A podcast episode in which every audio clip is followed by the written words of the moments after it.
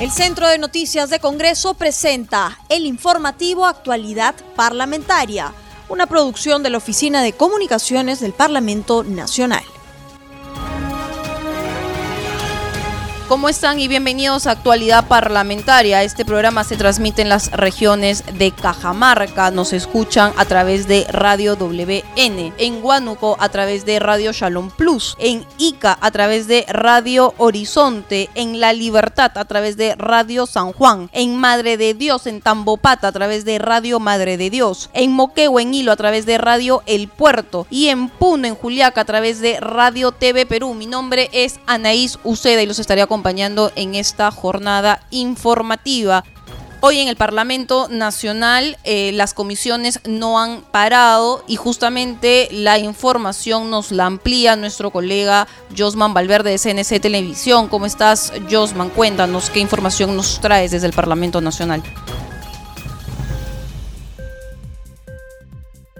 ¿Cómo estás, Anaís? Amigos que escuchan siempre a través de CNC Radio. Hoy la comisión multipartidaria encargada de analizar una nueva ley de promoción agraria, sesionado, eh, ha visto diversos aspectos vinculados a la elaboración precisamente de una nueva propuesta para una nueva ley de promoción agraria. Estos han sido expuestos hoy en esta comisión eh, que preside el congresista Juan Carlos Oyola, donde han participado además representantes de diversas instituciones públicas y privadas vinculadas este caso. El inicio de la reunión, o en el inicio, el congresista Yola ha señalado que existe necesidad urgente de trabajar y elaborar propuestas alternativas para mejorar este sistema de promoción agraria en nuestro país, manteniendo un equilibrio que permita mejores condiciones laborales, económicas y comerciales de los actores sociales vinculados a este tema. Lo que ha mencionado en líneas generales la, la comisión ha sesionado de esa manera, pero también hay otras que han sesionado hoy como es la Comisión de Cultura que ha aprobado proyectos de ley para la protección de sitios arqueológicos. La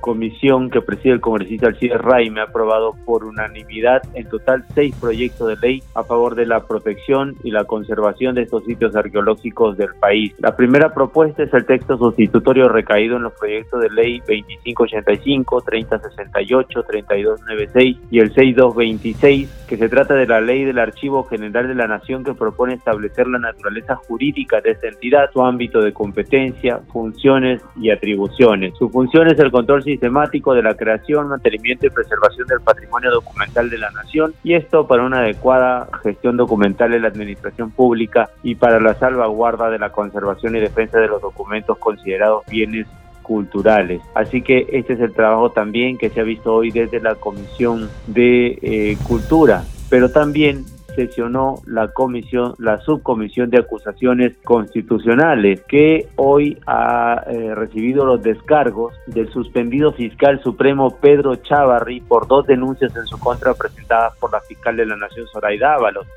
Se trata de la audiencia donde se vieron las acusaciones 365 y 322 por el presunto delito de atentado contra la conservación e identidad del objeto en calidad de instigador y encubrimiento personal, además de encubrimiento real. También tuvo lugar la sustentación de la acusación por parte del representante del Ministerio Público, Luzgardo González, quien señaló que los hechos que se le imputan a Chava Vallejo son haber planificado y ordenado la irrupción a una oficina lacrada por el fiscal José Pérez Gómez tener curso de una investigación contra eh, Fuerza Popular. Es la información, Anaís, en el Congreso de la República, lo que se ha visto precisamente, se ha trabajado desde las diferentes eh, comisiones. Vamos a regresar contigo, estudios, para continuar con el desarrollo de más noticias. Adelante contigo.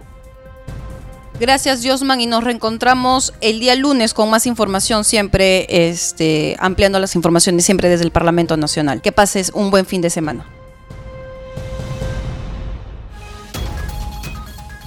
Continuamos con el desarrollo de más informaciones y es que ayer en una votación histórica el Parlamento Nacional ya modificó en una primera votación el artículo 93 con relación a la inmunidad parlamentaria y justamente estoy en la línea telefónica con el congresista José Luis Ancalle del Frente Amplio, congresista, para que nos explique y pueda explicar a todos nuestros oyentes de CNC Radio en qué consiste esta primera votación, como vuelvo a repetir, histórica sobre inmunidad parlamentaria. Se ha eliminado la inmunidad parlamentaria y cuáles son los alcances de esta reforma constitucional, congresista Ancalle?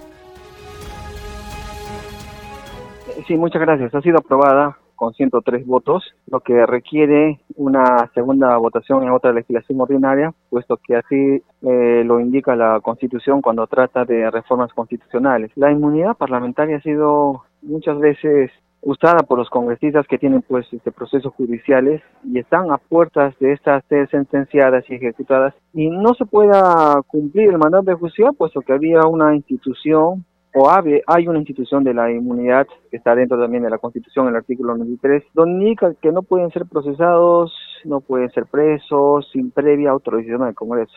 ¿Qué ha pasado eh, en esta en este levantamiento de inmunidad? Los mismos congresistas han obstruido, han impedido de que congresistas con sentencia no puedan pagar su culpabilidad ante la instancia pertinente y que muy por el contrario han seguido percibiendo remuneración de parte del Estado ejerciendo el cargo de congresista, justamente por el tema de la inmunidad que muchos han contextualizado como impunidad. Eh, han mencionado mucho acerca de qué va a pasar con aquellos congresistas que puedan eh, cometer algún tema de, de, de, sus funciones, alguna irregularidad en cuanto a sus funciones eh, o en todo caso alguna infracción a la Constitución hay un procedimiento de acusaciones constitucionales de constitucionalidades que da el mecanismo uh, respecto al antejuicio, juicio político para aquellos eh, congresistas que hayan pues incurrido en, delitos en cuanto a su función o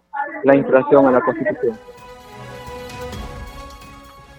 Congresista, pero justamente la inmunidad parlamentaria hasta como estaba redactada tanto en la Carta Magna como en el reglamento del Congreso, no protege a los congresistas de aquellos casos o aquellos juicios previos a la elección o previos a cuando obtengan una curul. Entonces, ¿dónde empezó a malinterpretarse la norma constitucional? Cuando siguiendo el procedimiento dentro del reglamento, los congresistas buscaban mecanismos de formalidad e impedían de que congresistas sentenciados puedan ser sancionados, uno primero por el Congreso y luego por el Poder Judicial. Por eso que ahora eh, estos procesos eh, de delitos comunes impulsados en contra de algunos congresistas durante el ejercicio de su mandato será de competencia de la Corte Suprema de Justicia, mientras que las imputaciones anteriores al al asumir, al ostentarle cargo, quedan eh, siempre en manos de, un juez penal o ordinario. Lo que queremos es evitar que por todos lados, por todas vías, por todo mecanismo, reciban la sanción correspondiente congresistas, altos funcionarios y el mismo presidente.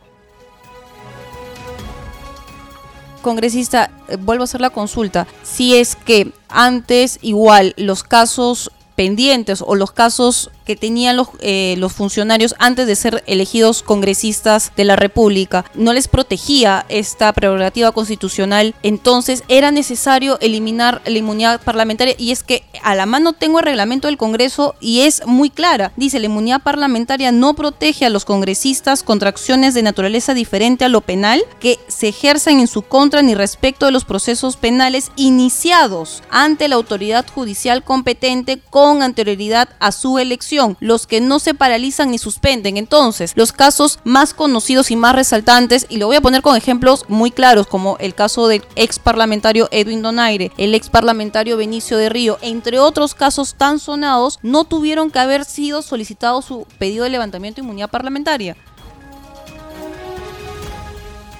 Sí, la ley es clara, la normatividad también utiliza mecanismos de, de sanción. Pero ¿qué pasa? Esa misma normatividad dentro de los procesos penales se extienden, buscan mecanismos legales y no se da a cabalidad el cumplimiento de lo que ya está escrito. Aparte que las interpretaciones que también otros, otras personas le dan cambian la realidad de la expresión. Si es que habría una muy buena actuación de parte de los congresistas, de quienes en este sentido, respecto a esta reforma, actuarían acorde eh, serían diligentes y no bien habría voluntad de luchar contra corrupción, no habría inconvenientes y problemas porque la ley está clara. Pero hemos visto que la ley es tan clara, pero se han pasado por encima y buscando argucias legales ha habido la necesidad y el reclamo de la población acerca de esta eliminación para que ya no sea el Congreso quien pueda ser eh, competente para el levantamiento de la inmunidad, sino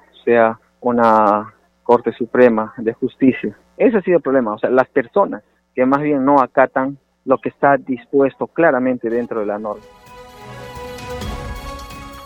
congresista. Sin embargo, el parlamentario tiene que tener una función fiscalizadora y hemos visto que han habido comisiones importantes en el Parlamento Nacional que han puesto al descubierto grandes mafias. Voy a ponerlos con ejemplos claros. La comisión que investigó el caso Orellana, la mega comisión que vio el tema de los narcoindultos o la mega comisiones que vieron a sus inicios el tema Lavajato. Son comisiones recientes de los últimos 10 años. Esas megacomisiones o estas comisiones investigadoras han necesitado una protección, si no han tenido sus presidentes o los integrantes de estas comisiones el sinnúmero de denuncias y es que el ex parlamentario Víctor Andrés García Belaunde eh, sostuvo que recibió más de 200 denuncias con relación al caso Orellana. Se necesita una protección. El Parlamento Nacional con esta reforma constitucional ha dejado una protección para los parlamentarios para seguir teniendo este rol fiscalizador.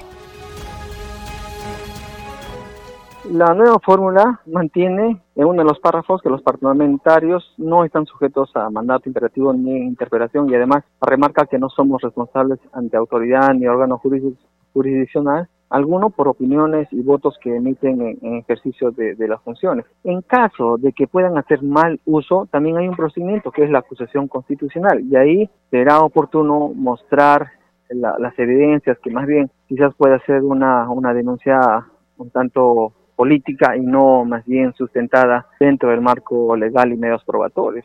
El tema, reitero, es por las personas, de quienes llegan al Congreso, que tienen antecedentes y hacen mal uso de esas instituciones que tienen antecedentes históricos y que más bien han tenido prerrogativas para que quizás esos pocos congresistas, esas pocas bancadas que tengan un, un, compromiso de la lucha contra la corrupción. Pero esto ha sido pues totalmente desvirtuado por la actuación de los congresistas sobre todo del Congreso disuelto, hace mal uso, mala interpretación de la ley.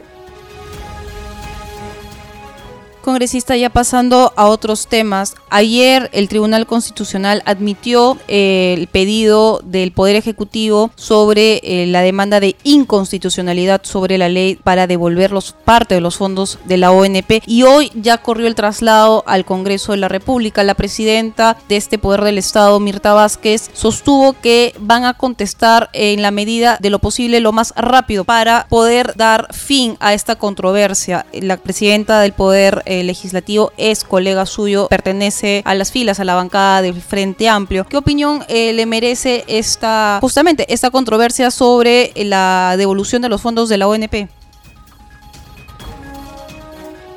Hay opiniones, interpretaciones de ambos lados. Nosotros mantenemos también con la opinión de que es una necesidad y que más bien se deba de tomar en consideración la excepcionalidad que muchos abogados constitucionalistas no entienden o no quieren comprender. Excepcionalidad. Si fuese en el año 2019, yo creo que eso no hubiese ocurrido. Nos encontramos en un año de pandemia, en un año difícil, donde tenemos que batallar por nuestras vidas, por nuestra salud, es un derecho fundamental. Espero que la respuesta que haga el Congreso, eh, tampoco queremos que sea una respuesta de un día para el otro, se haga un análisis para que la defensa, bajo el sustento y todo lo concerniente a la, defensa, reitero, de, la postura que tiene el Congreso al aprobar esta, este proyecto legislativo, también sea recibido y sea evaluado por el Tribunal Constitucional y nosotros estamos bastante tranquilos porque, reitero, hay excepcionalidades que no entiende el Ejecutivo, que el mismo Ejecutivo ha considerado en esta situación difícil, única, que no es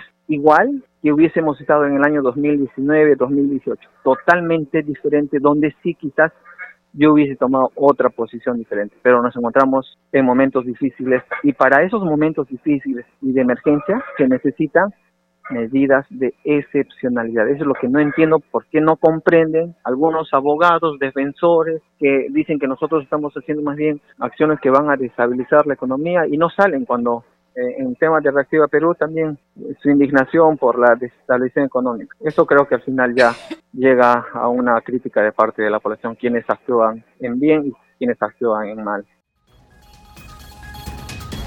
Congresista en calle, pero la gran pregunta que se hacen los economistas y algunos constitucionalistas es de dónde van a venir los fondos, fondos que el Congreso de la República, y esto fue lo que nos dijo el expresidente del Tribunal Constitucional, Víctor García Toma, el Parlamento Nacional no ha habilitado ni en el presupuesto del año 2020 ni tampoco en el presupuesto del año 2021. ¿De dónde podrían salir estos 17 mil millones de soles? Los fondos, y tengo el informe de la ONP, donde manifiesta que se ha invertido en empresas privadas, hay inmobiliarias, donde también están pagando intereses, donde supera la cantidad que se ha mencionado para poder devolver los aportes de los aportantes más bien se necesita una administración, recorremos de que es facultativa y estoy seguro que no van a sacar. Yo soy de la ONP, no cabría en que yo tenga que retirar porque puedo eh, sostener eh, al menos estos estos días con, con, mi ingreso. Igual forma, no sé si tú seas de la ONP o la FP, es facultativa. No creo que quienes más bien tengan la disposición van a poner eh, o van a disponer a retirar ese dinero y lo van a dejar más bien ahí para que más bien pueda servir para su tema de jubilación congresista, otro punto que también se ha visto en el Parlamento Nacional es con relación a la elección de los magistrados del Tribunal Constitucional. La Junta de Portavoces acordó seguir con el procedimiento, pero hacer una reestructuración a esta comisión especial. El Frente Amplio, sin embargo, junto con otras dos bancadas, solicitaron desactivarla. Al final, ¿cómo va a quedar esta comisión especial? Ya hay un este, diálogo respecto a ese tema, puesto que nosotros ya habíamos puesto un pie afuera con nuestra representante como es eh, Rocío por algunos indicios de irregularidades que se han dado dentro del proceso. Entonces, esa fue la, la postura que, que, tuvimos. Ahora no sé en qué condiciones, pero lo que queremos es que se dé con la transparencia y, más bien con, con, la voluntad de que se pueda elegir a los idóneos, a las personas capaces de que puedan ser los mejores para la interpretación de la Constitución y sean miembros del Tribunal Constitucional. ¿Ese tema tiene que ser votado en el Pleno del Congreso? En este, yo pienso que ahora, ahora no, mejor sería que ya los, los nuevos congresistas ingresen puedan llevar a cabo esta, esta elección, por el tiempo y por el sinfín de situaciones que se ha presentado con los miembros de esa comisión que han sido elegidos para la elección de los magistrados. En ese sentido, congresista, ¿cómo va a quedar el acuerdo de la Junta de Portavoces? Vamos a estar al tanto, eh, nos van a comunicar. Yo ahorita, por ejemplo, he salido del, de, de la Comisión de Acusaciones Estoy ya también para dirigirme a mi región para la semana de representación. Voy a estar pendiente y reitero la, posición que es mejor que más bien sean el próximo Congreso que pueda elegir a los magistrados del Tribunal Constitucional. Congresista, finalmente, eh, la Comisión de Inclusión Social ha aprobado un dictamen de ley que modifica la ley de organización de las municipalidades con respecto a las ollas comunes. Si nos puede dar eh, mayores alcances sobre este dictamen de ley, congresista en calle. Ha habido una situación bastante complicada con respecto a los comedores populares que de alguna manera querían ayudar a las ollas comunes, las municipalidades que querían formalizar estas, a estos ciudadanos que, que se han formado para poder contrarrestar la, la pandemia, pero había un impedimento, que estos no tenían registro, no, no había quien administre, su inclusión formal no estaba tipificada dentro de la ley orgánica de municipalidad, por eso que se planteó la modificatoria de la ley orgánica de municipalidades y de, la ley orgánica del Ministerio de Inclusión Social, que va a permitir que ahora sí, en situaciones de emergencia, de catástrofe, puedan ellos tener la disposición no solamente de las municipalidades, sino también del Ministerio de Inclusión Social. Congresista, antes de culminar esta entrevista, el MINSA ya ha declarado que por lo menos aquí en Lima hay un repunte sobre un alza de los casos de infección del COVID-19. ¿Cómo va el tema de, de COVID-19 en Arequipa? Ha bajado muchísimo, bastante. Esperemos más bien que eh, sigamos con, cuidado, respetando los protocolos y no demos pie a la segunda ola que, están anunciando algunos medios de comunicación en vez de más bien invocar a la calma, al cumplimiento de los protocolos, el distanciamiento. En, Arequipa hay una hay una baja, pero no no podemos eh, dejar de seguir estando siempre pendientes, alertas, en vista de que Arequipa ha pasado los peores momentos puesto que el sistema de salud, en el salud, en los mismos hospitales públicos, no había camas no había eh, también este oxígeno, la adquisición de ellas era bastante difícil, la adquisición de, los de las medicinas. Tenemos que tener cuidado y evitar que más bien pueda haber una alza de más contagiados e impedir que cualquier paciente pueda estar grave y eso creo que va a hacer si es que tenemos cuidado con el distanciamiento y el lavado constante de la mano y utilizando siempre nuestros protectores faciales y nuestro tapaboca. Muy amable congresista en calle y nos estaremos comunicando con usted en esta semana de representación para tener más noticias sobre eh, lo que está pasando en la región de Arequipa y sobre todo para seguir su semana de representación. Muchas gracias por estar con nosotros en CNC Radio. Gracias a ustedes, gracias por la oportunidad y estaremos informándole las acciones que realicemos en nuestra semana de representación.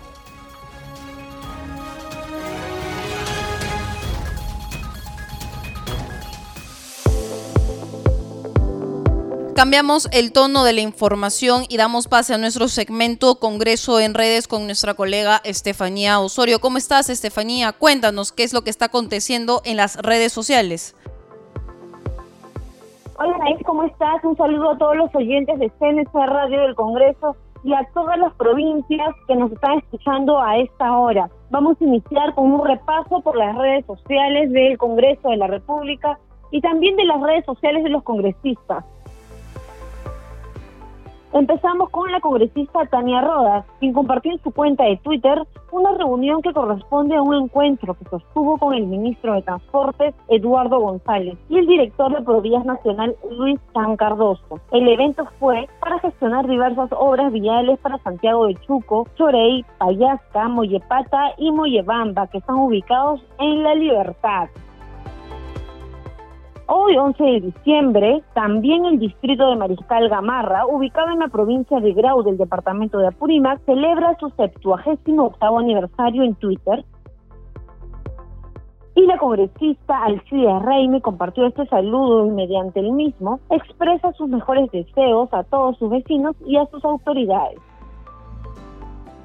Otro distrito que también está de aniversario es Comas. En Twitter, la congresista María Teresa Céspedes compartió un saludo por el 59 aniversario de este distrito ubicado en Lima Norte, donde destaca que es un municipio pujante y reafirma su compromiso de seguir trabajando por el bienestar de los peruanos más vulnerables.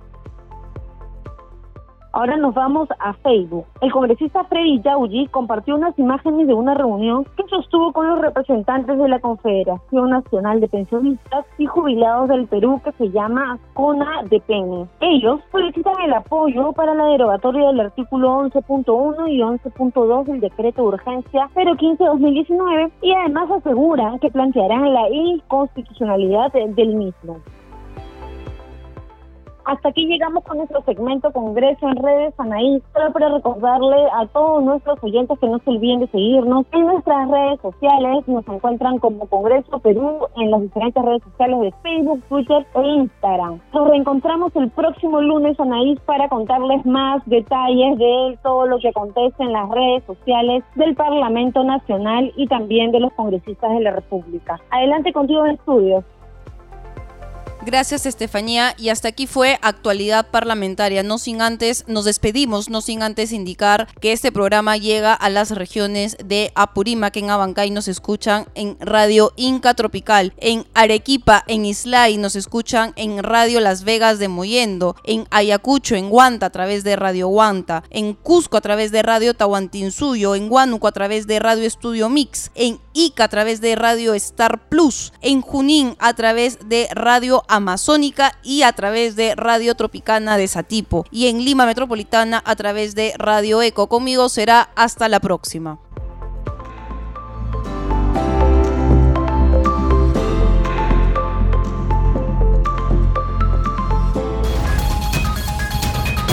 El Centro de Noticias de Congreso presentó el informativo Actualidad Parlamentaria, una producción de la Oficina de Comunicaciones del Parlamento Nacional. Los invitamos a visitar nuestras redes sociales y sitio web www.congreso.gov.pe.